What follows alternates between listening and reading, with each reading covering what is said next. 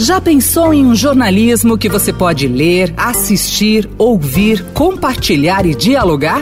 Saiba mais em vempensar.estadão.com.br. Com o fim das eleições municipais, é hora de analisar os recortes para outro pleito que não está tão longe assim, o de 2022. Um aspecto importante foi a diminuição do PT e a ascensão de outros partidos de esquerda e de novas lideranças políticas, como Guilherme Boulos, do PSOL, que perdeu no segundo turno para Bruno Covas na maior cidade do país. A gente apontou um futuro. Não está terminando, está começando.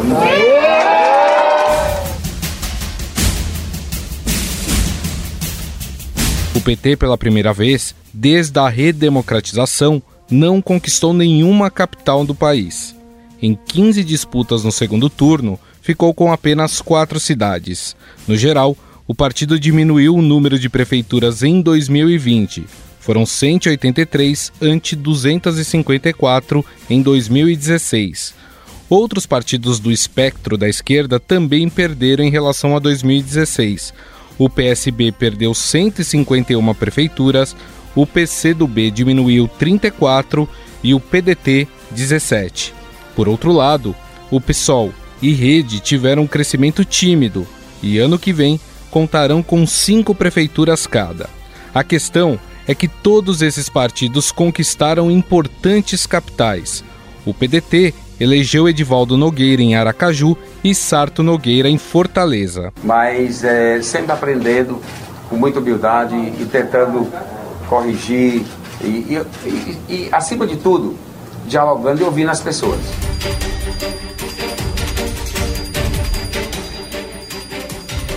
O PSB ganhou Maceió com João Henrique Caldas e Recife com João Campos. Podendo ouvir as pessoas e representar esse sentimento, esse desejo de um futuro.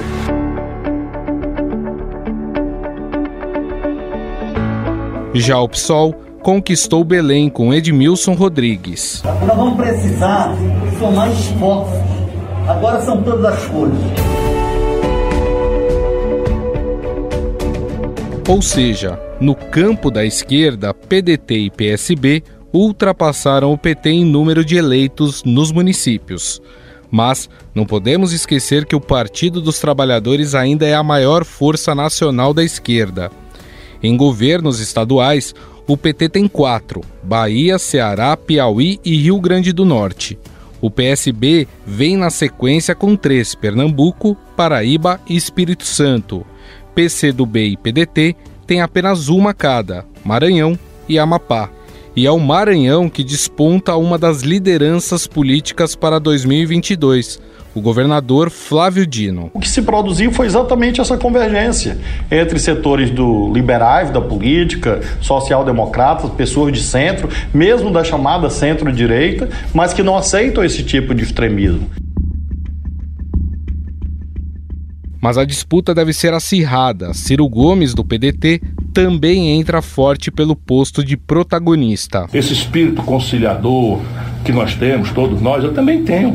Eu também adoraria abraçar todo mundo. Então sai o Flávio Dino, se encontra com o Luciano Huck, se encontra com o Sarney, se encontra com o Fernando Henrique, se encontra com o Lula. Ô meu irmão, de onde é que, que sai daí? Sabe o que, é que sai daí? Água morna, que a gente vomita. Manuela Dávila, do PCdoB, e Guilherme Boulos, do PSOL, também entraram nesta lista após o fortalecimento nas eleições municipais. A amplitude da nossa frente, ela tem uh, relação com o que é necessário para enfrentar essa crise. E nós achamos que é necessário dialogar com as pessoas comuns.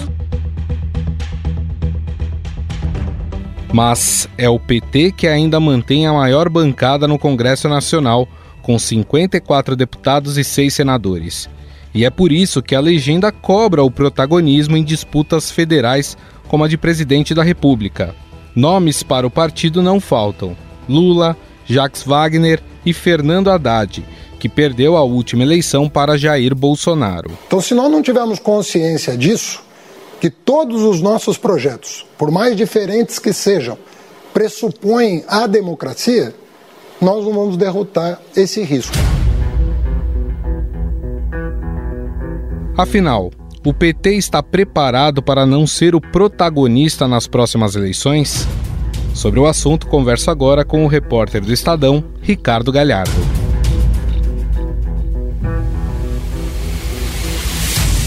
Tudo bem, Galhardo? Tudo bem, Gustavo. Bom, Galhardo, essas eleições municipais mostraram aí uma queda dos partidos de esquerda, né? Vamos pegar os principais PT, PSB e PDT perderam prefeituras.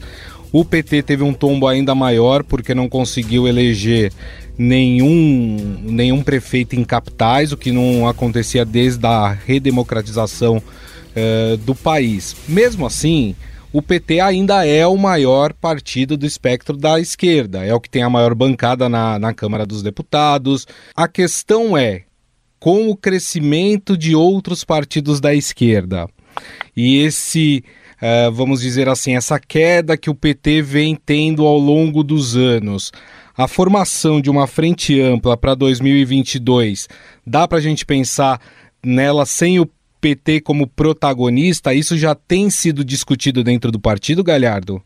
É, tem sim, Gustavo. É, eu até entrevistei a, a, a, presidente do PT, de Hoffmann, logo depois da, da eleição, no domingo, né?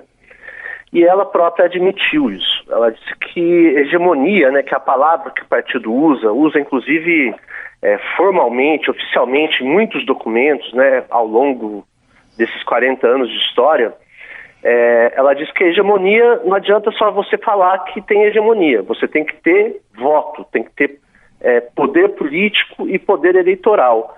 E ela admite que é, é, um processo de ascensão e queda do partido e fala, usa as palavras, a palavra reconstrução e a palavra reposicionamento para falar sobre o futuro do partido. É, o que parece é que a partir de agora o PT é, vai ter uma postura menos arrogante em relação aos outros partidos de, de oposição, né, que ele sempre tratou como forças auxiliares, principalmente durante os quase 14 anos em que teve no governo. É, a questão também tem a ver com a, a liderança, as lideranças que se formam uh, na esquerda, né? Se a gente for pegar o PT, hoje talvez ali os os principais nomes que poderiam aí, por exemplo, disputar uma presidência da República seria Jacques Wagner, que é senador hoje, já foi governador da Bahia, tem o próprio Fernando Haddad, que disputou a, última eleição presidencial, e ainda se fala no Lula, mas ninguém sabe se o Lula vai conseguir ou não sair candidato a presidente. Por outro lado, os outros partidos começam a mostrar. Nós temos no caso do PDT o Ciro Gomes, que é o nome mais forte do partido, mas no PC do B você tem Flávio Dino, você tem o Guilherme Bolos, que ganhou sim uma relevância com, com a eleição em São Paulo. É, dá para a gente avaliar que o PT abriria então mão uh, de um candidato cabeça de chapa por um desses nomes que tem surgido? É, o, o que a Glaze me disse no domingo foi que é, foram criadas condições para a construção de uma frente de esquerda é, para 2022 e que essa frente não está dada. Essas são as palavras dela. É, isso vai depender do que vai ser feito é, ao longo desse, desses dois anos, por todos os partidos. Agora, desses nomes que você citou, os três é, saem é, mal da, da eleição, né, dessa eleição municipal. O Jacques Wagner, é, o PT na Bahia sofreu derrotas é, muito expressivas nessas eleições, perdeu Salvador e perdeu as duas principais cidades do interior da Bahia, que são Feira de Santana e Vitória da Conquista. Então ele sai um pouco menor também dessa eleição. É, Fernando Haddad é, já está sendo responsabilizado internamente é, pela catástrofe que foi o PT em São Paulo, né? Foi muito mal com o Gilmar Tato. Tem gente que diz que ele se omitiu, é, tanto por ter se recusado a ser o candidato, quanto é, durante a campanha do Gilmar Tato. E o Lula também sai muito mal dessa, dessa eleição, né? Esse fiasco que foi o PT, em grande parte, é por causa da estratégia que ele impôs ao partido. É, a gente tem que lembrar que logo no dia, no, um dia seguinte, depois de ele deixar a cadeia é, em Curitiba, ele falou lá na frente dos sindicatos metalúrgicos do ABC em, em São Bernardo é, que o PT é, não é linha auxiliar de ninguém e que deveria lançar o máximo de candidatos possível. Isso implodiu a possibilidade de construção de frentes é, de esquerda ainda no primeiro turno é, nas principais cidades do Brasil e teve resultados, né? Você pega, por exemplo, o caso do Rio de Janeiro, é, se você soma os votos da Benedita da Silva com a Marta Rocha, era possível que um candidato de esquerda fosse para o segundo turno, e não foi. Isso aconteceu em outras cidades também. E o PT acabou tendo votações pífias. Né? Você, tem, você pega o caso de Belo Horizonte, onde um, um, um quadro histórico do partido, que é o Nilmário Miranda, é, teve 5% dos votos. É muito pouco. É, e além disso, e isso sim é o que tem deixado o partido muito, muito irritado, foi a postura dele no dia da eleição, no primeiro turno, né, que ele deu uma entrevista lá logo depois de, de votar e perguntou é, sobre é, o PT não ter apoiado o Guilherme Boulos no primeiro turno e ele jogou toda a responsabilidade para o Gilmar Tato. Falou que o PT não apoiou o Boulos por uma decisão soberana do Gilmar Tato.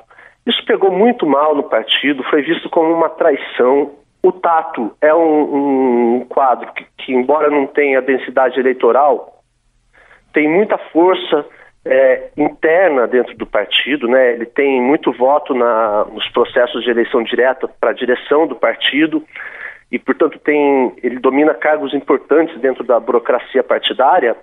Muita gente acha que o Lula vai perder é, influência, inclusive dentro do PT. Né? Teve muitos candidatos, até em cidades grandes, que dispensaram o apoio do Lula. É, não quiseram. É, o Lula gravou, é, foram, o Lula gravou mais de 200 mensagens para candidatos do PT é, para essa campanha. E se somar tudo o que foi distribuído entre candidatos, candidatos a vereador, etc., dá mais de 4 mil produtos que eles chamam, é, com o rosto e a marca do Lula mas isso não teve resultado eleitoral. Né? O PT é, caiu em todos os, os, parâmetros que você possa ter. É, não elegeu nenhuma capital pela primeira vez em 35 anos, é, perdeu o número total de, de cidades, é, reduziu o número de vereadores, caiu a votação, ou seja, é, o PT já não tem a força que tinha, e respondendo a sua pergunta, é possível sim que o PT não seja cabeça de chapa em 2022. Bom, este é o repórter de política do Estadão, Ricardo Galhardo. A gente conversou um pouco mais sobre o papel da esquerda eh, depois das eleições municipais, já de olho em 2022. Galhardo, queria te agradecer mais uma vez. Muito obrigado, viu? Sou eu que agradeço. Diante de tudo que foi apresentado, é possível pensar em uma frente ampla de esquerda sem o PT como cabeça de chapa? Com o crescimento de outros partidos do mesmo espectro, é normal que eles reivindiquem seu lugar ao sol? Convidamos o cientista político e professor de políticas públicas da Universidade Federal do ABC, Vitor Marchetti, que vai nos ajudar a responder essas perguntas.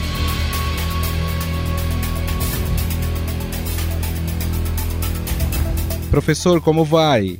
Como vai, Gustavo? Prazer falar, falar contigo. A questão é: com o PT sendo bastante derrotado nas eleições municipais, é possível a gente imaginar que o PT vai aceitar ser coadjuvante numa possível frente ampla para 2022? Olha, Gustavo, eu acho que o cenário que se aponta aí, com, olhando para os resultados né, de, de 2020, é que a gente vai ter um cenário de esquerda que a gente pode chamar aí de um cenário multicêntrico, né? Quer dizer, nós tivemos é, nessa eleição o surgimento de várias lideranças regionais nesse campo que a gente está chamando aqui de campo de esquerda, né? Então, se olharmos aí a, a, o desempenho da Manuela Dávila é, em Porto Alegre, Edmilson é, em Belém, claro, destaque é, para o Guilherme Boulos em São Paulo, mas no Nordeste, diversas prefeituras sendo conquistadas aí pelo PSB, PDT, né, o Flávio Dino do PCdoB como uma liderança que, né, o governador do Maranhão, mas como uma liderança que tem é, tentado organizar o campo, é, e Ciro Gomes, sem dúvida nenhuma, um nome importante. Eu acho que o que a gente pode esperar de 2022 é, é, que nós já estamos aí sob o signo do que a gente pode chamar aí de é, geração pós-Lula, né? Uhum. É, porque se a gente prestar bastante atenção, em 2020 o protagonismo do ex-presidente Lula já foi bastante, é, bastante tímido, né? Quer dizer, ele já não teve aí uma participação tão intensa é, quando comparado com eleições anteriores, né? Uhum. Desde 89 o Lula é uma, uma figura que serviu de organizadora do sistema político, fundamentalmente aí do campo da esquerda, né? É, construindo alianças, sendo uma, uma liderança eleitoral popular com bastante força, exerceu duas vezes a prefeitura, a, a presidência da República República, enfim, né, construiu sucessora, é, construiu candidaturas a, a, a, prefeituras de cidades importantes, o destaque é Haddad, né?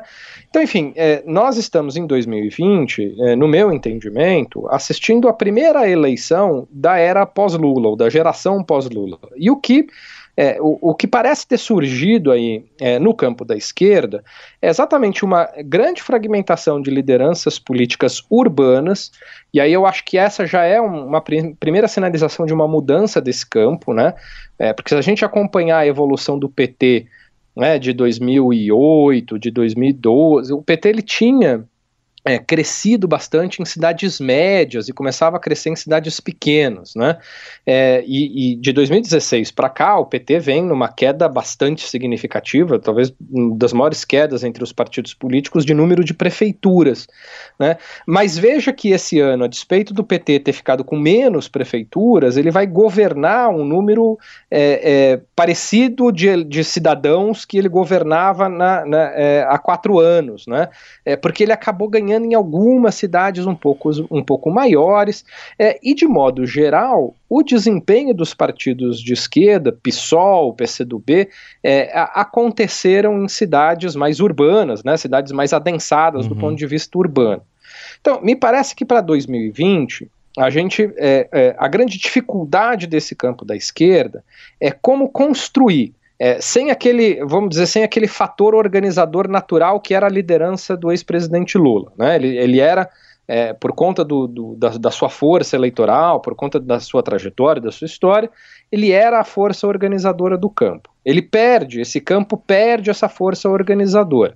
Ao perder essa força organizadora, ele passa por uma renovação de lideranças.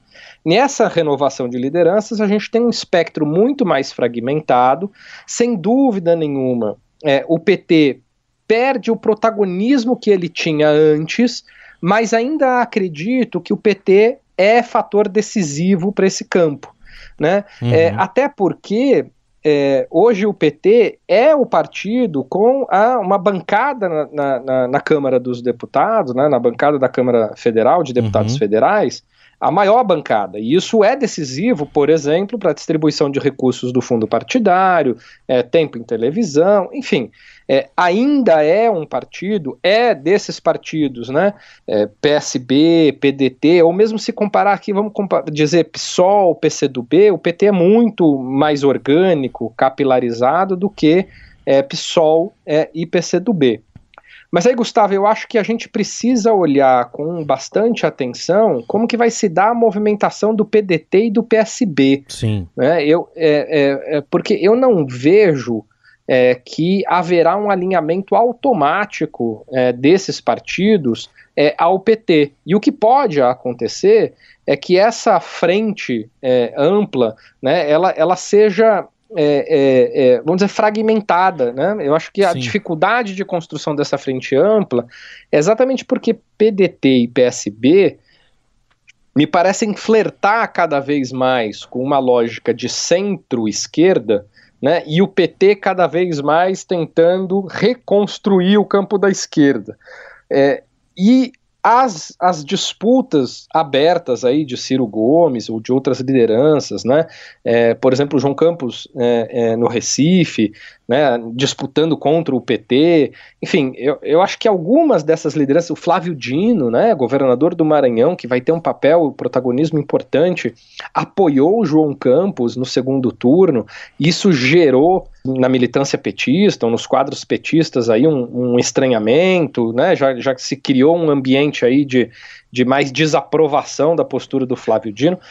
Então, me parece, assim, olhando para o cenário hoje, né, para o retrato de hoje, e é claro que 2021 inteiro é, é, vai é, certamente uhum. É, agitar esse cenário, mas olhando para a fotografia hoje, é, eu diria que há uma tendência mais forte de PSB e PDT tentarem consolidar um pouco essa centro-esquerda, tentando flertar com alguns partidos aí de centro para ver o que, que, é possível do ponto de vista eleitoral produzir, né, de, de, de, de candidaturas, e o PT, junto com o PSOL, tentando se reorganizar é, para não perder, para que o PT não perca aí protagonismo né, nesse, nesse campo, né, mantenha esse protagonismo é, e, e, e, faça valer a sua capilaridade e organicidade. Exatamente isso que eu ia até perguntar para o senhor.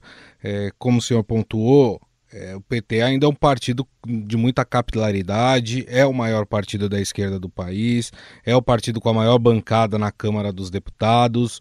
Fora isso, tem a sua militância que é muito aguerrida, tem uma militância muito forte e muito grande pelo Brasil.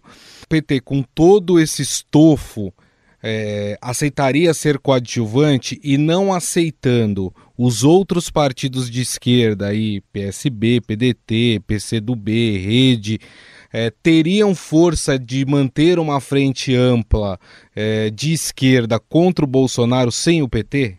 Olha, Gustavo, vamos, vamos é, mais uma vez reforçando, né? A gente está olhando para o retrato de agora, né? É, no retrato de agora, eu, eu não vejo no cenário é, uma condição em que o PT vai abrir mão da, do seu protagonismo. Tá? Por tudo isso que a gente acabou de elencar aqui, Sim. né? É, quer dizer, ele, ele sai um pouco das cordas, ele está bastante combalido ainda, mas sai um pouco das cordas na eleição de 2020, né? Ainda é, é, não, não resgatou a força que, que já teve né? Mas, por exemplo, a, a, votação do Boulos, né? Se a gente pega a votação do Boulos, se a gente olha para o mapa da votação do Boulos na cidade de São Paulo, ela é praticamente idêntica à votação que o Haddad teve aqui na eleição contra o Bolsonaro. Tem um, um alto nível de correlação entre as pessoas que votaram em Haddad é, nas eleições presidenciais e as pessoas que votaram em Boulos é, nessa eleição municipal. É, eu estou chamando a atenção para dizer o seguinte: então, esse eleitor que, que vota com o PT, que, que já votou é, em candidatos do PT, é o, o eleitor que hoje é, é sustentou aí esses 40% de, de, de, votos no Boulos. Né? Não me parece que voluntariamente o PT vá abrir mão aí dessa, dessa capilaridade, dessa capacidade ou dessa disposição de querer organizar o campo. Né? Agora, é, eu também acho, ao mesmo tempo, que é pouco provável que PDT e PSB aceitem que o PT continue liderando esse campo. Né?